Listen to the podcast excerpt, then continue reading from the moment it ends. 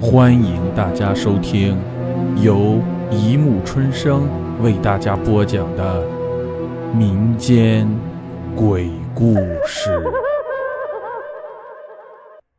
第四百六十四集《冤鬼路九》。何建飞刚睁开眼，眼前的景象害了他一跳，这不是梦。窗口昨晚挂上的招魂铃正在狂叫不绝，门口处站着一个黑影，不是飘着一个黑影。一切的景象如同张传勋丧命的当晚一样。何建飞惊慌中朝旁边一瞥，只见李老伯睡得正熟，他立刻吓出了一身冷汗，赶紧盘膝安坐，解下了舍利项链，然后送道：“般若波罗蜜。”由于有金刚经的守护，所以那黑影只是飘来飘去，却进不了他的身，一直闹到天亮，黑影才消失不见。何建飞惊魂初定地喘了一口气，再回头望望李老伯，仍旧睡梦正酣，心底下暗暗诧异：为什么厉鬼偏不要他的命？李老伯起来后，何建飞也绝口不提昨天晚上发生的事情，只和他商量如何去接师兄。一直到下午三点，禅月大师才来到，先和李老伯见礼后，对何建飞道：“那座庙真的这么厉害？你不是哄我下山吧？”何建飞道：“哎，我要哄也不用等现在了。哎，你带了什么法器来？”禅月大师呵呵笑道：“我拿出来，你可别吓一跳。”说着，掏出了一个光焰重生、熠熠辉眼的钵盂来。何建飞惊叫道。镇寺之宝紫金钵，拿来拿来，给我瞧瞧。禅月大师忙藏好了，道：“哎，这是掌门信物，不要随便摸。”何建飞叫道：“你小气！师傅在的时候，常常给我摸呢。”李老伯道：“连镇山之物都拿出来了，我想这庙的谜很快就能解了。”正说着，远处涌来一大堆村民，为首的一个上前合掌，对禅月大师道。哦，我是这个村的村长。听闻五台山住持大师亲临降魔，我们前来恳请大师施展大法力，还村民一个真正的安宁。禅月大师连忙还礼道：“施主言重，老衲尽力而为。只是施主怎么知道老衲会来呢？”村长笑道：“这还不简单，你的师弟带着孙子亲自来勘察。”我们想，大师也一定会来的。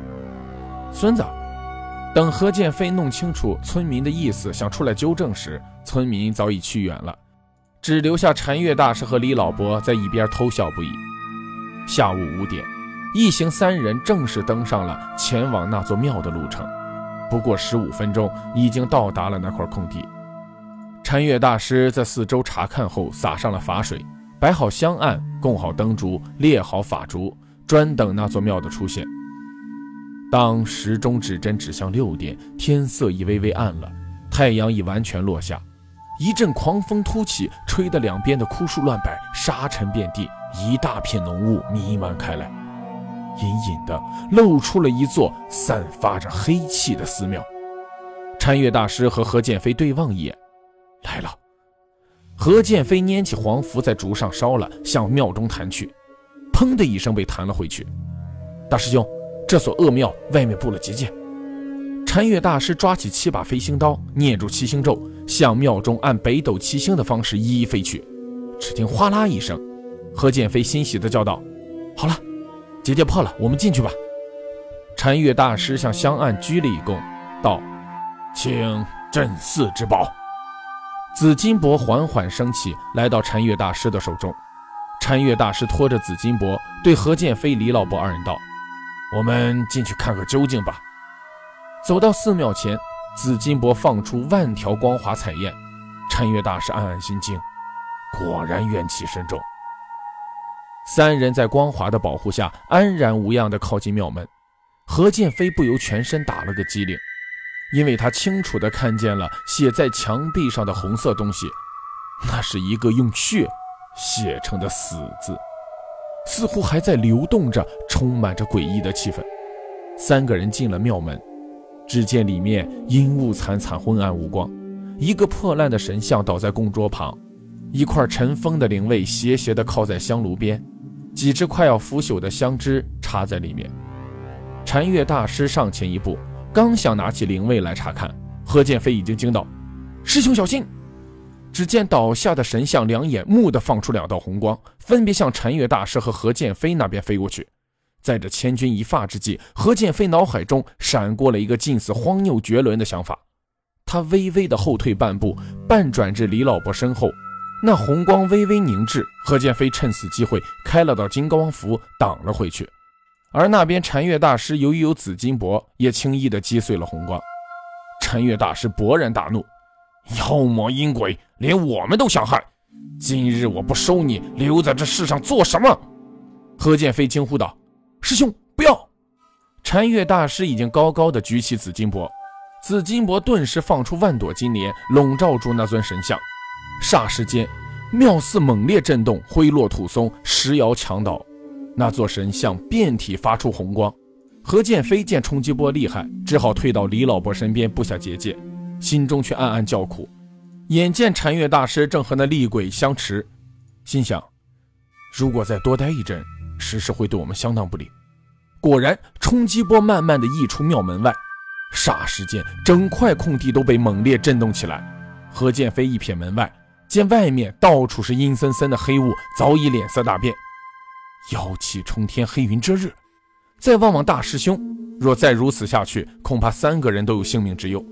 再想了一想，一咬牙，解下了颈上的舍利项链，塞到李老伯手里，然后一句话没有说，冲出门外。李老伯接住舍利项链，大惊道：“何建飞，你想干什么？”等到何建飞冲出门外，脸色早已变得惨白。这到底是人间还是地狱？每个庙中都有一个模模糊糊的白影跳出，每个庙都在猛烈震动。何建飞审查了一下四周的形势，二话不说，从怀中掏出了玄烟，向空中丢去。玄烟冲破黑雾，到达蓝天，绽放出美丽的烟花。李老伯本来也想冲出门外，可是他没有法力突破冲击波，只好站在门槛上呆呆地看着。看见何建飞放出烟花，不禁骂道：“这个时候你还有心情放烟花？快进来帮你师兄的忙！”那边。陈月大师的额头上已经渗出了豆大的汗珠，一听到“烟花”二字，早已脸色大变。李老伯哪里知道，那个不是普通的烟花，那是不到万不得已、危机关头不用的救命烟花，呼叫附近的道兄法兄急速来援。看来外面的形势果然十分危急，不由心下暗暗懊悔，不该没弄清对方的实力，贸然出手，自己赔上这条命也就罢了。可是，外面……